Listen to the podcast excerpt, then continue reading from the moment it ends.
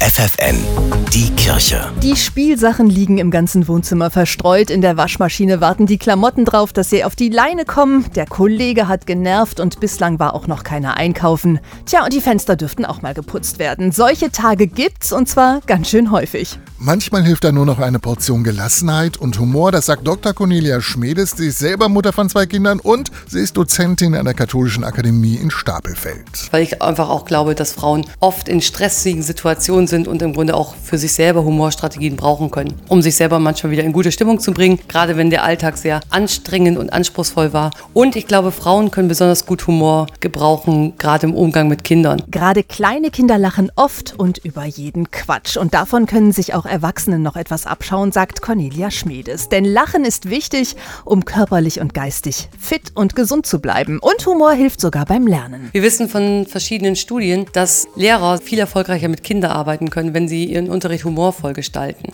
Wir haben lieber Vorbilder, die etwas von Humor verstehen, als andere, die halt nichts von Humor verstehen. Und ich glaube, Humor finden wir eigentlich anziehend und sozialer Humor, also ein Humor, der nicht andere abwertet, hebt immer irgendwie die Stimmung und hebt auch unser Selbstwert. Deshalb können Menschen, die es mit Humor nehmen, auch besser mit stressigen Situationen umgehen, sagt sie. Selbst wenn einem mal gar nicht zum Lachen zumute ist, gibt es einen kleinen Trick, um die Stimmung dann wieder zu heben. Wenn wir es auch nur schaffen, 30 Sekunden lang unseren Mundwinkel anzuheben, dann sind wir hormonell ganz anders drauf. Also in direkten Spannungssituationen sich kurz auf Toilette zurückzuziehen, die Mundwinkel nach oben zu setzen, dann können wir ganz anders über die Situation denken, weil wir letztlich unser Gehirn gesagt haben, haha, wir haben gelacht. Und auch wenn wir nicht wirklich gelacht haben, sondern eigentlich total sauer sind, schaffen wir es durch diesen kleinen Trick anders zu denken. Mehr dieser Tricks könnt ihr lernen. In zehn Tagen gibt es dazu ein Seminar an der Katholischen Akademie in Stapelfeld.